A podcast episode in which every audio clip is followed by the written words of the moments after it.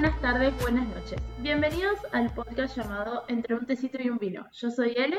Yo soy Ailen. Y hoy les traemos un podcast de cine. Este, inserte, en mi mente era como inserte música de cine y me imaginé la música de los, de los Oscars y esto no son los Oscars.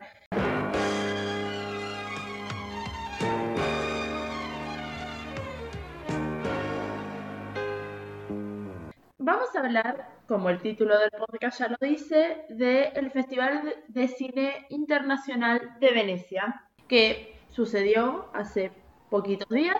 Fue desde el primero al 11 de septiembre, si no me equivoco, en Venecia, Italia. Da. Ocurrió en Texas, Estados Unidos. claro, sí, cualquier cosa. ocurrió en Australia. Claro. Bueno, Nada, este festival ya lleva 89 largos años sucediendo. Su primera edición fue en 1932 y lleva 78 ediciones. La información que he logrado recolectar de él es bastante precaria, porque revolví muchas Wikipedias y muchas páginas y muchas cosas y ¿Por qué si lleva 89 años sucediendo y 78 ediciones que pasaron con esas 11 ediciones del medio? No tengo idea, porque no lo he encontrado. Preguntas de, persona estúpida. En un orden de los Oscars son lo más importante, ¿qué lugar ocuparía o con respecto a qué lo comparás al festival? ¿En qué posición lo pones de escala de importancia? En, festival es el festival más importante del cine, porque después tenés el de San Sebastián, el de Berlín. Son festivales también que otorgan premios y son festivales donde se presentan películas este, que todavía no salieron o que están por salir eh, en un par de meses. Es el festival más importante. No se compara con los Oscars porque los Oscars premian el cine ya existente, no estrenan nada. Esto ah, es un festival donde se presentan una serie de películas muchas películas, algunas que van a competencia y otras que simplemente se estrenan en el festival. Si uno fuese de Venecia, va, adquiere la entrada y va a ver la película dentro del festival. Y obviamente hay un palco reservado para el elenco de la película, que obviamente hace alfombra roja, después hace una conferencia de prensa, etcétera, etcétera. ¿Y nosotros tenemos alguno? ¿Algún festival? No sé si está... Hay, creo que un festival de cine argentino lo, lo tendría que googlear, la verdad. O lo podés googlear vos que te, te, iba a hacer el favor mientras vos seguís. Sí, sí, sí, me sirve. Continúas con esto. Me sirve, me sirve. El festival eh, está ubicado en el Palacio de Cinema de Venecia y el nombre oficial en italiano, lo voy a decir en un italiano muy precoz, aunque... Nosotras dos hicimos italiano un montón de tiempo, dato que no conocían de nosotras eh, Mostra Internacional del Arte eh, Cinematográfica. Y nada, es, está en realidad, sucede dentro del Bienal de Venecia, que es una exposición internacional de arte de Venecia, claramente, que todo sucede en Venecia, porque parece que no hay nada más en Italia más que Venecia. Eh, hay un festival de cine de Roma, quiero aclarar, existe el Festival de Cine de Roma, pero el de Venecia es más importante. Sucede dentro del Bienal de Venecia, esa exposición de arte donde danza, pintura, eh, canto, etcétera, etcétera, etcétera. O todas las muestras de artes que pueda haber. Bueno, entiendo que está, perdón, el Festival de Mar del Plata, de cine de Mar del Plata, y después el Inca tiene un montón de festivales que los divide por las zonas según Argentina. O sea, si sos Patagonia, Cuyo, El NEA y nada. Buenos Aires, pues Buenos Aires es Buenos Aires. Em, pero es lo único que tengo. Listo, no me esfuerzo más. Ah, Festival de Cine Latinoamericano Rosario. A ver, ya pasó. Ay, qué lástima. Bueno, no te veo podríamos haber ido a buscar canje. Bueno, este festival, como ya dije, se presentan películas, una serie de esas películas, hasta por donde tengo entendido no hay número limitado de películas que se pueden presentar, o sea, siempre es como números arbitrarios. De esa cantidad de películas, unas van a competencia y compiten por una serie de premios que ahora voy a nombrar y otras simplemente van y se estrenan ahí por el mero hecho de ir y estrenarse en el Festival de Cine de Venecia. Hacen la alfombra roja y todo eso. O sea, la película a veces tiene una premiera aparte dentro del país donde fue sacada. Yo siempre voy a poner de ejemplo porque lo conozco y porque lo sé, eh, la película de Meryl, La lavandería, que actúa Gary Oldman y Antonio Banderas, está en Netflix si a alguien le interesa verla. Se estrenó en el Festival de Cine de Venecia y después se estrenó en Toronto, antes de salir en la plataforma y antes de estrenarse en los tres teatros que eligieron de, Estados Unidos para estrenarlo, porque cuando dicen estreno simultáneo en cines es que la van a estrenar en tres cines de mierda. La lavandería fue a competencia, no ganó absolutamente nada ese año. Y nada, hacen como la premiera ya, hacen la sombra roja, todo, se presenta la película y cuando se la traen al país de origen, que en este caso es Estados Unidos, se vuelve a hacer una premiere. Hay películas que no lo hacen, simplemente se estrenan en Venecia y salen al cine y se acabó la cuestión. Es como una especie de premier de película, pero dentro de un gran festival de premier de película. ¿Y tenés varias que son independientes o tienen más o sea, me suena que los festivales se estrenen más películas de gente más de cine independiente, no tan de cine de taquillero.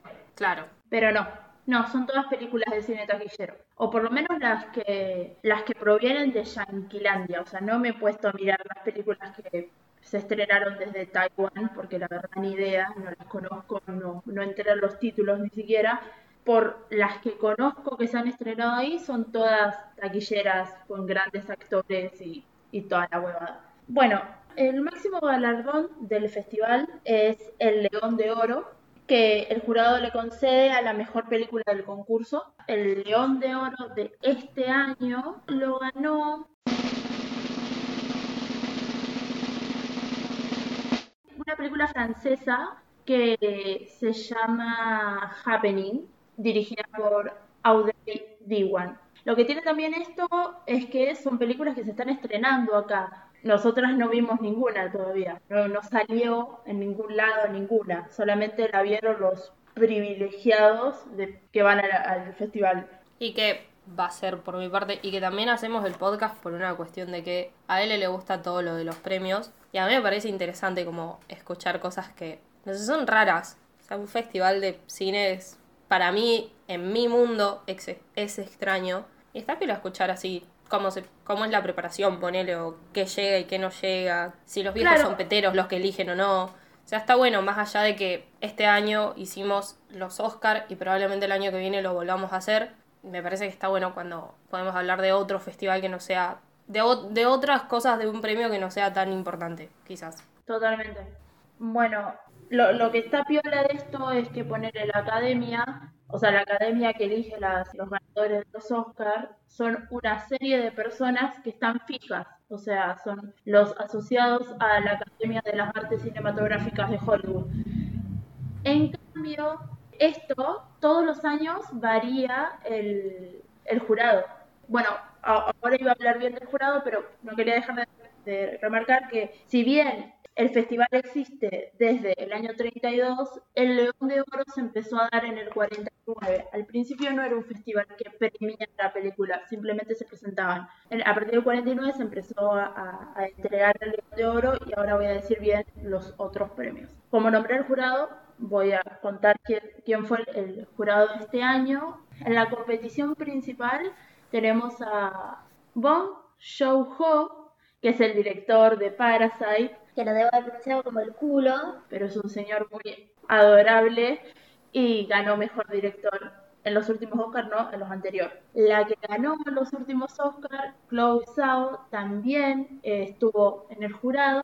Y otro director más fue Salverio Constano, que es un director italiano, y Alexander Nanau, que es un director de documentales rumano-alemán. Después hay actores que son Virgin Efira, que es una actriz belga, Cynthia Eviro, que es una actriz y cantante británica, Sara Gadon, que es una actriz canadiense, y fin, ese sería el, jurado de, este año. Lo que está piola es que buscan directores que son también guionistas o guionistas solo, actrices de, varios lugares. Eh, no son todos italianos y no son todos directores nada más.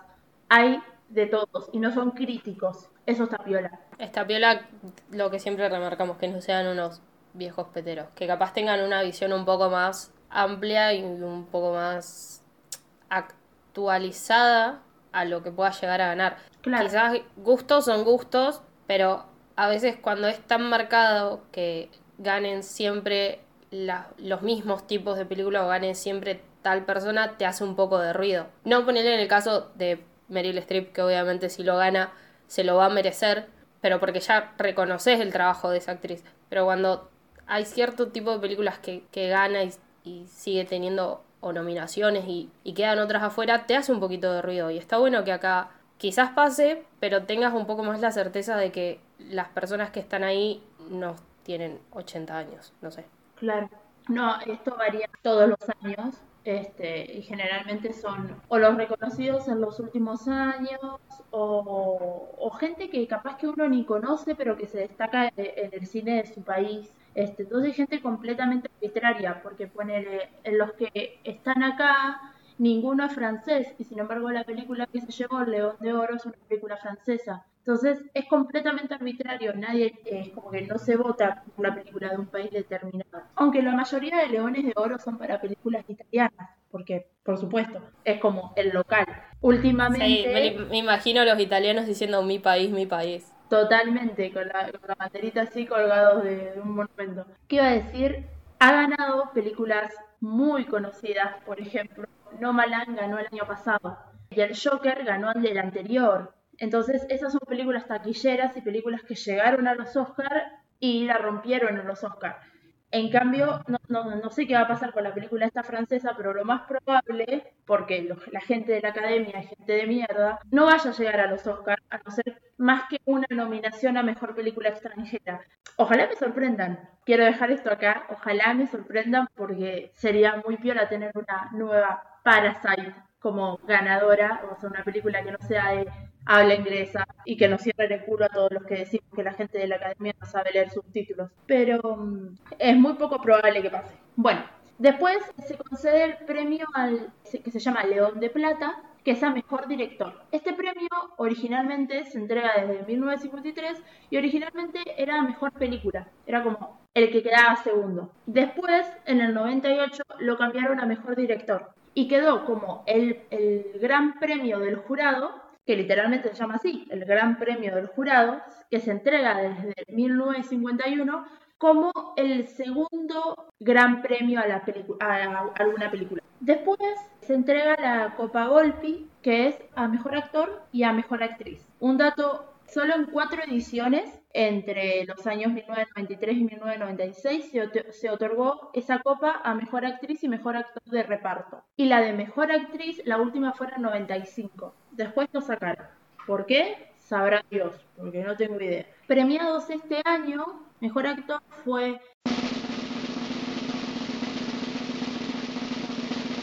John Arcila por On the Show de Missing Eight es una película eh, de crimen filipina. Eso también lo que tiene el Festival de Cine, que te meten en la cabeza películas que decís, qué ganas de ver esta película! Y probablemente no la van a traer a Argentina. Pero si la encontrás en algún lado, legalmente, guiño guiño, te dan ganas de verla porque decís, ¡fa! Una película que no es ni española, ni argentina, ni estadounidense o inglesa. Es una película que fue premiada por, por su gran actuación, eh, premiaron a la protagonista por su gran, actuación y es filipina. Eso está viola para, para arrancar a, a, ver cine que no es solamente de lo convencional que uno conoce. Y la Copa Volpi a Mejor Actriz se lo dieron a, a Penélope Cruz por Madres Paralelas, película que yo quiero ver desde que me enteré de su existencia, pues Pedro Almodóvar es el director y... Señor Rogando, pero aparte de eso, Penélope Cruz se transformó en la primera española en ganar la Copa Golpi. Y esto es un dato a chequear porque no estoy completamente segura. Es la primera mujer de habla española que gana por una película de habla española la Copa Golpi. Y esto también habla de FA. Está avanzando el cine y no solamente están premiando a actrices italianas, o actrices inglesas que todo viene como por ahí, obviamente lo italiano está allá arriba porque es un festival italiano, pero después viene lo inglés. El León de Plata se lo ganó eh, la película El Poder del Perro de Shane Campion. Es inglesa, es la que protagoniza Benedict Cumberbatch. Esto, esta película me llama la atención para verla y va a salir en Netflix próximamente, creo que en diciembre. Sí, sí, sí, todo que sí. Y el premio del gran jurado se lo lleva la película La mano de Dios de Paolo Sorrentino. Yo dije, la mano de Dios, Maradona, ¿qué otra mano de Dios conocemos? Se ve que sí hay otras manos de Dios, porque es una película italiana que no tiene nada que ver con Maradona.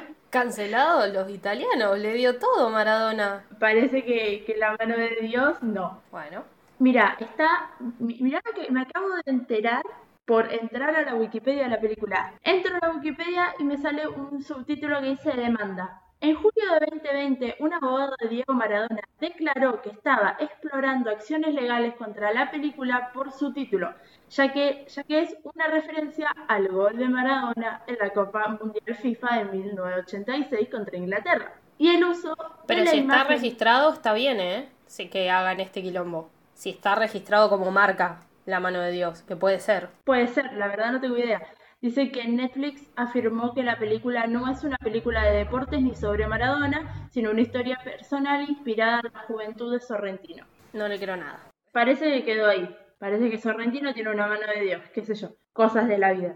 Bueno, aparte de todo esto, la organización otorga cada año uno o varios leones de oro eh, especiales eh, a diferentes personalidades del mundo del cine, reconociendo su aporte al mundo cinematográfico.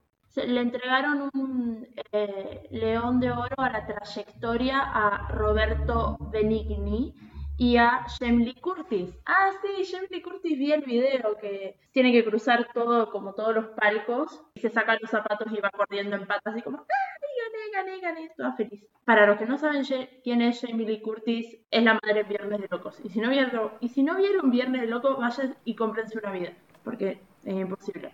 Y Roberto Benigni es el director y protagonista de La vida es bella. Bueno, este festival de cine es de categoría A, que es como la categoría más alta, eh, acreditado por la Federación Internacional de Asociaciones de Productores Cinematográficos, junto con el Festival de Berlín, de Cannes y de San Juan. Eso también acredita la importancia que le, que le dábamos hoy, este, me lo anoté medio a la mitad de los premios, porque tengo más premios para decir, pero me salió justo literalmente en el medio en la Wikipedia y dije, esto es importante para decir. Hay dos premios más, uno que se llama Marcello Mastroianni, que es, un premio que se da desde 1998 en honor al actor del mismo nombre que falleció en 1996 y es creado para reconocer a un actor o una actriz emergente. Estoy buscando si este año se entregó. Sí, se lo dieron a Filippo Scotti por La mano de Dios. Capaz está buena La mano de Dios, qué sé yo. Me suena raro que utilicen justo, justo la película italiana ese título, teniendo en cuenta que yo no quiero ser la argentina que dice estamos en todos lados, pero justo en Italia sí, justo Maradona sí. Entonces es como raro, ¿no podías ponerle otro nombre que represente la vida de este chabón. Capaz que es por esto, ¿no? Es para que te estemos diciendo por qué el nombre es referente a Maradona y no es de Maradona. Y genere esto de, hablar más sobre la película. Tampoco está mal, no existe la mala publicidad. Esta película, a mano de Dios, va a salir en Netflix. Así que cuando salga en Netflix, supongo que va a haber muchos argentinos enojados porque ahora todavía no lo saben, la mayoría porque nadie mira. No, y además están todos esperando la serie de Maradona. Claro. Bueno, ah, también otro premio que se entrega es la Ocela Dorada, que se entrega a partir de 1988. Más o menos digo eso porque lo leí en una Wikipedia en inglés y no entendí del todo lo que estaba leyendo. Así que nada. Y se otorga de manera irregular a diferentes categorías como eh, dirección, guion, cinematografía y contribuciones técnicas. Ocela es una medalla, o sea, la palabra Ocela significa una medalla que le daba, que le daban los duques a varias personas que consideraban de su importancia en Venecia entre los años 1521 y 1797. Por eso es el nombre. Y este año la Ocela de Oro se la llevó a Mejor Guión La hija perdida de Maggie Gyllenhaal y es una película inglesa. Es la película que se estrenó eh, en el festival que está protagonizada por Olivia Colman y Dakota Johnson. Dicen que está muy piola. Esa también es una de mis pendientes. ¿Es Gyllenhaal como el, como el actor? ¿Como el cancelado? Ni idea.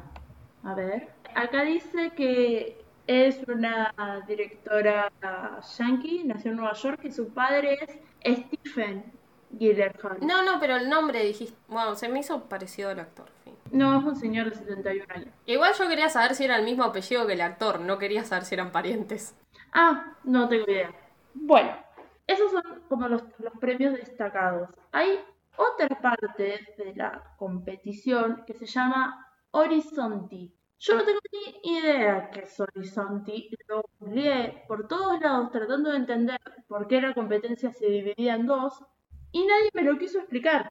Así que lo único que voy a decir es que se entrega otros premios menos importantes y hay otros jurados para estos premios que nada, hay los nombres son completamente inentendibles, así que voy a decir que hay una de Bosnia, una dos directoras, una de Bosnia, una de Noruega, un director iraní, un director no dice de su nacionalidad, dice que es del departamento de cine MoMA y una novelista italiana. Capaz que son la B metropolitana del festival. Puede ser, tendría sentido.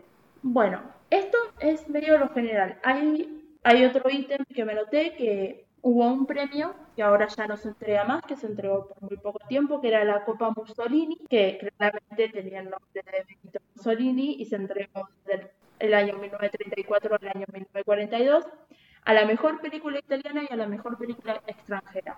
Claramente se abandonó cuando expulsaron a Mussolini en el año 43, ¿no? Como que cada vez que me pongo a averiguar sobre la... Cuando hice lo de los Juegos Olímpicos también me pasó. Siempre estuvo metido la influencia de esa dictadura horrible, masacre histórica que hubo en los eventos. O sea, los eventos se siguieron haciendo igual, pero tenían la influencia de eso, como el Hitler en los Juegos Olímpicos de Berlín, en el 42 creo que es, o, o esto. O sea, Mussolini se puso un premio con su nombre en Venecia. Em, bueno, para hablar de esta edición del Festival de, Cine de Venecia, la película de apertura fue Madres Paralelas de Pedro Almodóvar y la película de cierre fue Il Bambino Nascosto. No tengo idea de qué película es y Wikipedia no me puso como un... como que no tiene una Wikipedia aparte de la película tampoco, así que supongo que es una película italiana. Italiana debe ser porque el nombre es italiano. Claramente. El cartel oficial del festival de este año estuvo, que claramente es la bella portada de este podcast, estuvo diseñado por Lorenzo Mattiotti y eh, se mostraron en el festival 92 películas. Estuvo guionado, guionado no, dirigido todo el festival por Serena Rossi y nada. Esos serían como Claro, por eso son como 10, 11 días, ¿no? Porque Son 92 10 días. películas. No, son 11 días, porque sería como... de- es, uno desde cuenta. el, es desde el 1 hasta el 11, inclusive los dos días. Así que supongo que son 11. Pero sí, son 92 películas que estrenándose como 10 películas por día. Así, cachetada, ta, ta, ta. Y alguien puede ver, vos sacás las entradas, ¿no? Vos podés ver las 92 películas o tenés al mismo tiempo, Debe haber al mismo tiempo otra. porque 10 películas por día no te da, el- me parece que no te da el tiempo. No, no, no, no debe haber en horarios simultáneos. Muchas películas. Hay una chica que yo sigo en, en Twitter que es italiana, que se fue hasta el Festival de Venecia, obviamente. Se sacó foto con medio mundo. Tiene unas fotos bellísimas con muchas actrices que admiro yo también. Y nada, es como re fácil acceso para la gente. Yo siento como que eso no se podría hacer acá. Porque acá llegas a poner a no sé, Olivia Colman o vamos a alguien más conocido por acá, a Antonio Banderas desfilando en una alfombra roja y tenés a tres monos que se le tiran encima o a una señora que le tira una tanga. Esas cosas allá no pasan. Mucho cholulismo acá. Acá somos re cholulos, en Argentina es muy cholulo. Allá es como que son más tranqui panqui.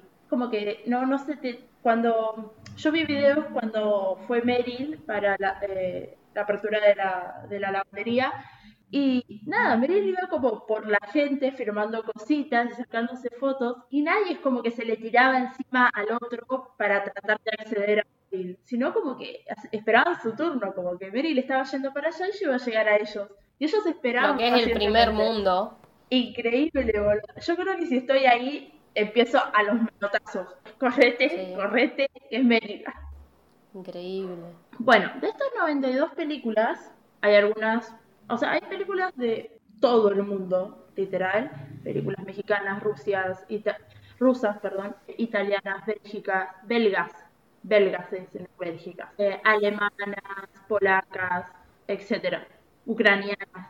Hay algunos estrenos que obviamente no, no, entraron en competición, pero la mayoría de esos estrenos son los que nosotros estamos esperando como eh, tercermundistas idiotas desde este lado del charco. Entre las películas que no entraron por, en competencia está Dune, película dirigida por Denis Villeneuve. Me salió bien como el culo esa apellido. Que está protagonizada por, y me pongo de pie, Timothy Chevrolet y Zendaya. Si no saben quién es Timothy Chevrolet, se van a plantear sus vidas. Porque no pueden no saber quién es Timothy Chevrolet. No pueden saber a quién nosotras le decimos Timothy Chevrolet a esta altura del partido. O Timothy Chamamé. O Timothy Chamamé también. Ahora es más Chevrolet que Chamamé. Esta película, eh, nada, está basada en un libro muy... Es una película de ciencia ficción, de ciencia ficción basada en un libro, en realidad... Está basada en un libro que el director nunca leyó, quiero aclarar, para escribir la película. ¿Qué pedazo de dato acabas de tirar? Me gustó ese dato, no lo tenía. Por eso la quiero ver, porque me parece súper genial. O sea, el concepto técnicamente es lo mismo, pero lo que yo sé, y hasta el momento que lo sabía, es que él no leyó la novela para hacer la película. Encima está guionada también por él. O sea, tiene dos guionistas más, pero está el director entre los guionistas. Igual hace años que quieren sacar esta película y no sale nunca, así que. Sí, es cierto. Se grabó hace mil años. Bueno, ahora va a salir porque si ya se estrenó en Venecia, va a salir. Hasta eso, estoy viendo la Wikipedia y dice que el 3 de septiembre se estrenó en Venecia y se estrenó internacionalmente el 15 de septiembre y va a llegar a Estados Unidos el 22 de octubre, teniendo un estreno simultáneo con HBO Max. No la va a ver ni Dios en el cine. Bueno, eh, esta película está basada en un libro de Frank Herbert que escribió hace mil millones de años, 1965. A su vez se va a estrenar eh, Halloween Kills, que vendría a ser la segunda parte de la segunda parte de la película Halloween, porque está la película Halloween de 1978 creo que es, hicieron una segunda parte en 2018 conmemorando los 40 años y ahora, a partir de esa, hicieron dos películas más, que son, van a ser como una trilogía que va a ir ahí incrustada, como Olis. Que va, eh, por lo que vi en el tráiler, eh, es justo al final de eh, Halloween de 2018, que es muy buena película de terror si no la vieron. Está dirigida por David Gordon Green. Otra película interesante para nosotros es Last Night in Soho, dirigida por Edward, Edgar perdón, Bright, y tiene como protagonista, y me pongo de pie de nuevo para decir Anya Taylor Joy, nuestra argentina no argentina favorita. Nada, esta película pinta también muy piola, es un terror psicológico, dice, eh, dice Wikipedia. Dicen que está estrenada para que salga en Reino Unido y Estados Unidos el 29 de octubre. Y tuvo críticas bastante positivas, según lo que yo leí. No sé, es media rara la película. Vayan a ver el tráiler y porque no, no sé si puedo explicar de qué trata a partir de ese tráiler. Pero Anya Taylor-Joy está increíblemente bella en toda la Como en todo lo que hace. Claro, como en todo lo que hace. Pero esta película siento como que es como Gambito de Dama en cierto punto. Gambito de Dama resaltaba de una forma su belleza. Todo, la peluca que tenía, el vestuario, todo, la hacía muy bella. Y esta película siento que también, que resalta así como mucho lo, bonita que es. Súper superficial lo que dije, pero no me importa, es bellísima, lo voy a seguir recalcando. Nada, esa película medio mundo la está esperando y también tendría que haber salido como en 2019, pero bueno, pandemia. Después de las películas que participaron en, que fueron por competencia. La que se espera mucho es Spencer, que es eh, una película eh, inglesa dirigida por Pablo Larraín, que por lo que tengo entendido va a contar la historia de Diana, la princesa Diana. Y va a tener Uh. a Kristen, Christine perdón, Stewart como la princesa Diana, que se han visto un par de fotos. De todas formas, yo voy a hacer un hilo en Twitter con estas películas y los póster que han salido y si ya tiene tráiler y esas cosas, las voy a ir poniendo en Twitter. Esta película pinta a ser una cosa excelente, fue muy elogiada, aplaudida de pie y dicen que Christine Stewart va a ser una de las mejores Dianas, o sea, de las mejores imitaciones de Diana que, que haya existido porque está increíblemente parecida. O sea, las fotos que han salido está increíblemente parecida y los que vieron la película dicen que es excelente. Está previsto que llegue a los cines el 5 de noviembre de 2021. Seguramente eso va a ser en Inglaterra, así que acá calculen de un mes más. Nada, este es uno de los, de los estrenos más esperados. No ganó nada en el festival. Otro de los estrenos esperados, por lo menos para mí, y sé que para mucha gente que es fanática de Almodóvar lo va a hacer, es Madres Paralelas. Esta película sí estaba prevista que se estrene este año, por lo que tengo entendido. Es una película dramática. Igual las películas de Almodóvar, las que son más dramáticas, no son tan dramáticas porque tiene como un humor ahí dando vuelta. Las protagonistas son Penélope Cruz y Milena Smith. Eh, también cuenta con la actuación de, y me pongo de pie porque la amo, Aitana Sánchez Gijón, que está haciendo de actriz de reparto en una serie que estoy mirando española y me encanta. Y estoy sumando gente a, a mi lista de favoritismos, obviamente. Esta película está previsto que se estrene en España el 8 de octubre de 2021 y se va a estrenar también en el Festival de Cine de Nueva York el mismo día. Hay una película que yo no sé cómo se llama, lo tendría que buscar a eso. Una película que cuenta con un argentino, que es Oscar Martínez, que no sé qué película es, porque no, no la conozco ni por título. Así que vamos a poner en internet Oscar Martínez en Venecia. La Copa Volpi se la ganó Oscar Martínez en la edición número 73, que si no me equivoco es de 2016. Eso me parece un datazo. Y creo que fue por el Ciudadano Ilustre. No vi el Ciudadano Ilustre todavía. Hay una película que está protagonizada por Oscar Martínez, Penélope Cruz y Antonio Banderas, que se llama... ¿Sería? Ah, competencia, competencia oficial se llama la película. Ahora googleo cuándo va a salir. Competición oficial se debería estrenar en septiembre. No tiene fecha de, estreno, según esto. Se tendría que haber estrenado en realidad en enero.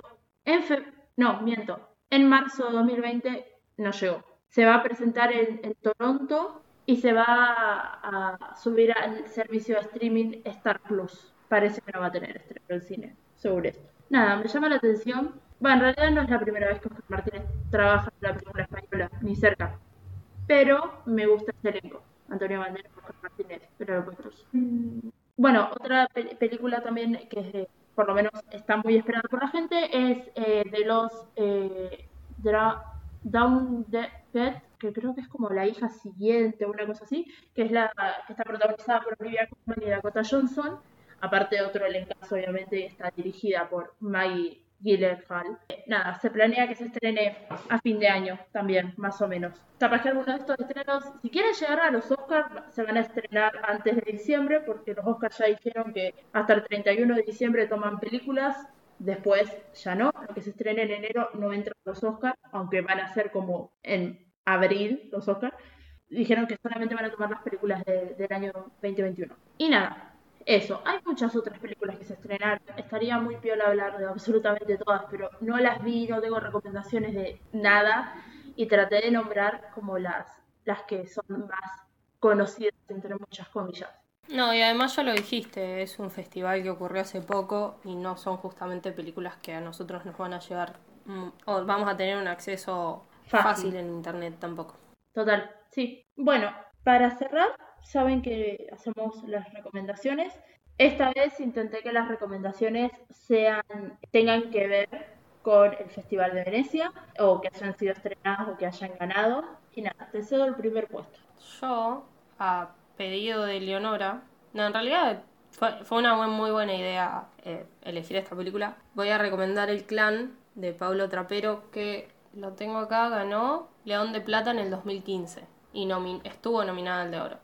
Es, el Clan es una cosa muy especial, primero que nada porque es una historia real, trata sobre una historia real que pasó en Argentina, pero segundo porque debe ser uno de los pocos casos que tenemos un libro, una película y una serie de una misma historia. El libro es El Clan Pucho, que lo hizo Rodolfo Palacios, que es, además de ser un gran escritor, es periodista. Lo hizo en el 2015. En el libro tiene un seguimiento de Arquímedes Pucho, que es el padre que, de toda esta familia de este clan, y que Rodolfo Palacios mezcla entrevistas con todo lo externo que le va pasando posterior a toda la historia. Tenés la serie, que es Historia de un clan, tiene 11 episodios, esto es lo único que yo no consumí del clan, que cuenta todos o casi todos los secuestros que comete el clan Pucho.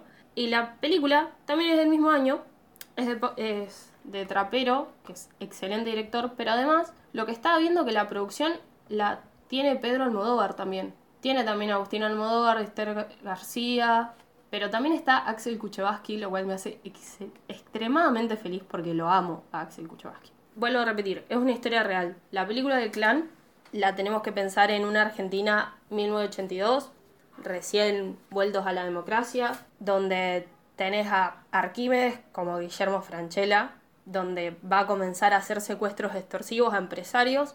Él ya trabajaba en, Arquímedes obviamente, ya trabajaba en, en esto de, de seguridad de- del Estado, cosas así. Y cuando echan a la mierda a los militares se queda sin trabajo, entonces empieza con esta historia. El tema es que Arquímedes involucra a toda la familia. Está Alejandro Pucho, que es Peter Lanzani, y él era uno de los que marcaba a todos los candidatos, incluso secuestra a un compañero suyo de rugby. Y digo toda la familia porque todos los secuestrados van estar en la casa de los Pucho en San Isidro, porque claramente es una familia concheta. Y ahí Epifanía Pucho, la madre que la actriz es Lili Po- Popovich, o Popovich, cocina además, hace bandejas que luego Arquímedes baja al sótano donde tenían a todos los que iban secuestrando. Si pensamos en la historia real, no está 100% comprobado que todos sabían, pero aún así, aunque la casa haya tenido ciertas divisiones y hayan construido ese sótano justo para estos secuestros, me parece completamente incomprensible que la familia no sepa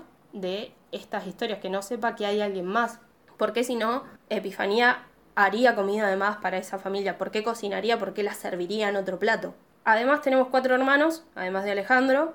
Son dos mujeres y dos hombres. Las dos mujeres son bastante chicas, no tienen tanta participación y además en la historia real salieron libres, no tienen ninguna causa.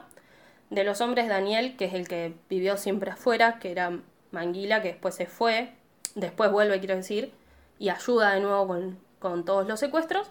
Y Guillermo, que es el más chico, que huye antes de todo que se destape y nunca más vuelve a aparecer en acción. Nunca más lo tenés en vista, nunca más sabes de qué, dónde aparece o no. La película en sí son los secuestros. Énfasis en el último, que es Nelia Bollini de Prado, que con ella se descubre todo, que ahí ven cómo pasó. Es muy verídica.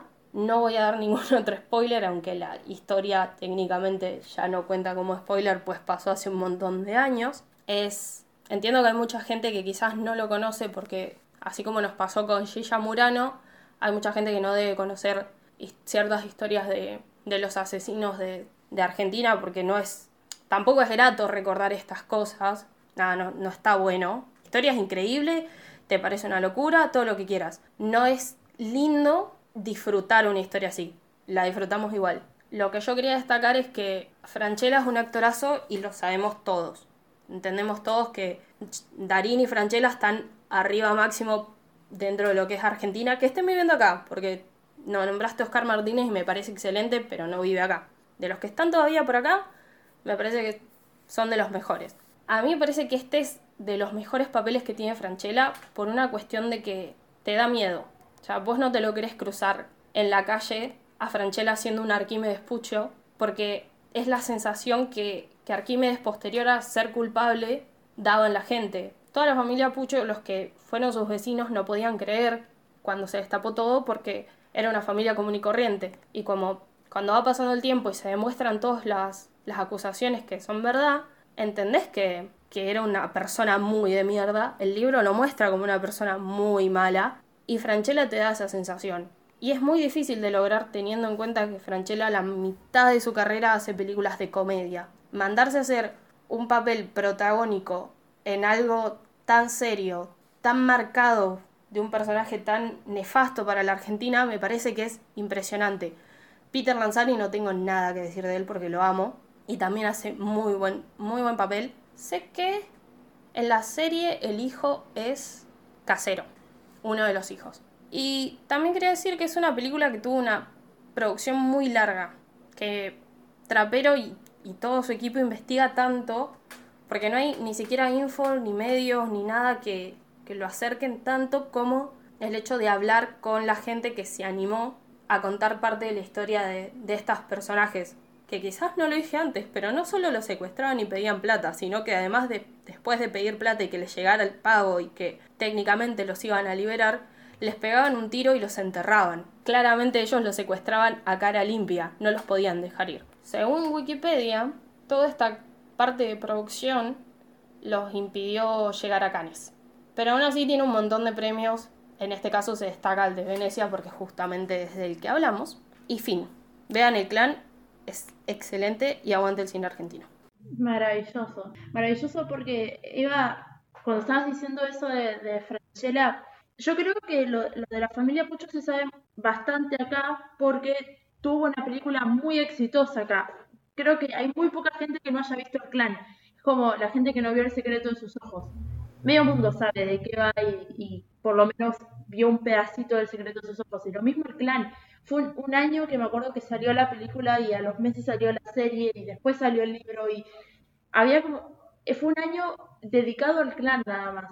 Yo la serie tampoco la vi, pero vi un, par de capítulos así muy sueltos y Aguada es excelente. O sea, excelente actor y todo. Pero Franchella haciendo de del padre lo Yo creo que la serie se toma unas eh, se toma unas licencias que la película no se permite, porque la película es exactamente lo que pasó. Y después lo tuyo es interpretación. Lo que yo digo de que todo el mundo lo tiene que saber, sí, porque si la tenés de epifanía cortando un pedazo de pollo y sirviéndolo en otro plato que no es para tu familia, vos sabés quién está abajo. Claro. Las chicas poniéndose música más fuerte para no escuchar ciertos ruidos, llanto lo que sea, vos sabés qué está pasando en tu casa, no podés ser ignorante de ese tipo de cosas. Por eso digo, te deja ver ese tipo de comentarios que vos podés hacer. Más allá de eso es muy verídico. Diferente es la serie, entiendo que tiene todas las licencias que se puede permitir y está perfecto, es otra manera de verlo y además toma más casos que lo reducido que pusieron en la película. Además de eso, al final de la peli te, tenés todo lo que les pasó a cada uno de ellos, tenés que, cómo siguió Arquímedes, qué le pasó a Alejandro, qué fue con Epifanía y qué sé yo. Me parece súper loco que todo haya salido el mismo año porque entiendo que Trapero lo viene trabajando hace un montón. Él mismo dice que quiere, que desde que empezó a hacer cine quería hacer algo sobre los puchos. Pero no creo que haya hablado con Ortega y justo se haya dado la coincidencia de que esté el mismo año. Es como bastante una locura. Me hubiese gustado que estén separados de tiempo porque yo al ver el clan como película primero no me permitió ver Historia de un clan la serie porque ya tenía muy en mí a Franchella siendo Arquímedes y a Peter siendo Alejandro. Me costaba mucho ver en ese momento la serie y concentrarme en no, comparar, en no compararlas. Quizás en este punto, que hace bastante que no la vuelvo a ver, podría mirar la serie para tener como el completo el campo de, de la cultura popular del clan. Pero bueno, vuelvo a repetir, me parece muy loco que tenga una cosa de, de cada una. O sea, le falta, no sé, sacar un disco nomás. Claro, total. Bueno, eh, yo voy a recomendar tres anuncios por un crimen, que en inglés es tres anuncios por un crimen en Missouri. Es una película del año 2017, se estrenó en el Festival de, Venecia el 4 de septiembre de 2017, de 2017 en su edición eh, número 74. Esta película está dirigida por Martin McDon y Jonada también por él mismo y está protagonizada por Francis McDormand. Tiene otro elenco, está Woody Harrelson, está Sam Rockwell, está Addie Cornish, John Way, no, John Hopkins. Toda la película entera, completa, de principio a fin, es Francis McDonald demostrándonos que es pedazo de actriz y completamente increíble. Ella se llevó el Oscar por esta película, es su segundo Oscar. El primero fue por Fargo, el segundo es por esta y el tercero es por lo eh, las ediciones pasadas de Oscar. En estos Oscar estaba nominada Meryl también. Yo no me enojé. Generalmente me enojo cuando Meryl pierde. Cuando perdió con Emma Stone por La La Land me recalenté. Pero esta vez me acuerdo que estaba súper emocionada y súper contenta. Como, sí, ganó Francis, me encanta. Porque es excelente esta película. Trata de una madre. Eh, es una eh, Mildred, Mildred Francie McDonald es una mujer divorciada que vive junto con su hijo Robbie en Missouri y está completamente mal y descolocada al punto de, estar perdiendo un poquito la cordura porque violaron y mataron a su hija Ángela siete meses antes. La investigación no tiene ningún tipo de progreso para dar con un culpable, entonces la mina en su desesperación de no puedo hacer nada más que esperar cómo la justicia avanza y la justicia es lenta en Argentina, pero en otros países también es lenta y nosotros a veces nos olvidamos de eso, que en realidad la justicia es lenta en el mundo y más cuando se trata de, la violación y la muerte sobre una mujer, porque nos caen ignorando. Esta mujer alquila tres vallas públicas, eh, publicitarias, perdón, que son estos carteles que aparecen en la ruta cuando uno va y viene por la 9, por ejemplo, eh, que generalmente hay carteles políticos. Estas vallas publicitarias estaban completamente abandonadas, cerca de su casa, las alquila y pone tres anuncios. Uno dice violada mientras moría, el otro dice y todavía no hay arrestos, y el otro dice y cómo es posible jefe Willoughby, que es el jefe de la policía que no le da ni cinco de pelota. Y la mina va casi todos los días a decirle como, ¿hay algún avance? ¿Hay algún avance? ¿Hay alguna prueba más? Y todas las veces la mandan a la casa y todas las veces la tratan de loca. Pero ella lo único que quiere es dar con el asesinato. ¿Quién fue el asesino de su hija para que pueda descansar en paz su hija y para que ella también pueda tener un poco de estabilidad mental? Porque la está pasando muy mal con eso. Aparte de que es un pueblo, es muy chico y el, culpable técnicamente está entre ellos y eso es como 10.000 veces peor. A su vez, el jefe de policía obviamente se enojan con ella porque por, por los anuncios esos. La gente del pueblo también está muy enojada con ella por eso, porque es como que no trae buena publicidad al pueblo que pongas carteles hablando de violaciones y, menos que una violación que existió. Nada, es no lo quiero decir mucho más porque ya sería como dar eh, spoilers de lo, que termina pasando, pero es una película para verla, enojarse, patear cosas, si es posible, y nada, llorar porque qué horrible ser mujer, básicamente. Es muy fuerte, toda la película es muy fuerte, pero yo digo, tiene un elenco enorme la película, pero Francis es todo, todo no hay escena que no te ponga la piel de gallina. Es excelente. Iba a googlear si la película está en algún lado y colgué. Estoy casi segura que está en Star eh, Plus porque es de Fox. Así que si no está en Star Plus, nos están cagando. Lo voy a googlear ahora. Sí, está en Star, eh, está en Star Plus y está en Movistar Play. Pero dudo que alguien acá tenga Movistar Play. Así que me sirve que esté en Star Plus. ¿Quién usa Movistar Play? Es como la claro, boluda. Pero existe, o sea, hay, hay gente que de verdad lo usa y el Letterboxd me figura como una de las opciones en Argentina. Hay gente que la debe Bueno, pero no es Apple, ponele. Apple TV tiene un poquito más de sentido, esto. Mm, sí, no, esto es bastante, bastante mierda.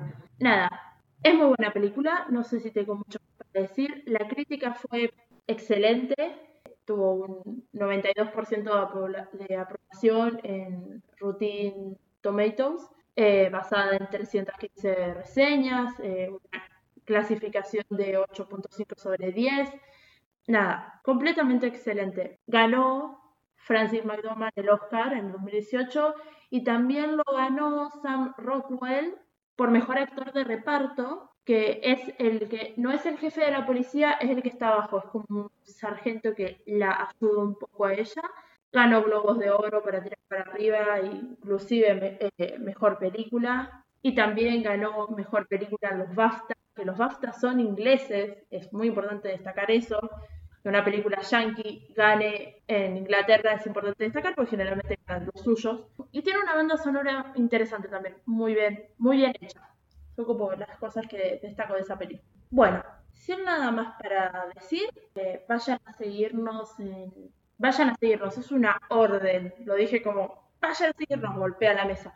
Vayan a seguirnos en Instagram y en Twitter como arroba vino, así ven mi hermoso hilo que voy a armar en Twitter y probablemente algo también suba a Instagram sobre el festival. Eh, a mí personalmente me pueden seguir en Instagram como arroba Villarruel y en Twitter como arroba ok. A mí en Instagram aile1997 y en Twitter ailevedia, aile con dos i. Muchas gracias por haber escuchado hasta acá. Espero que les haya gustado. Adiós.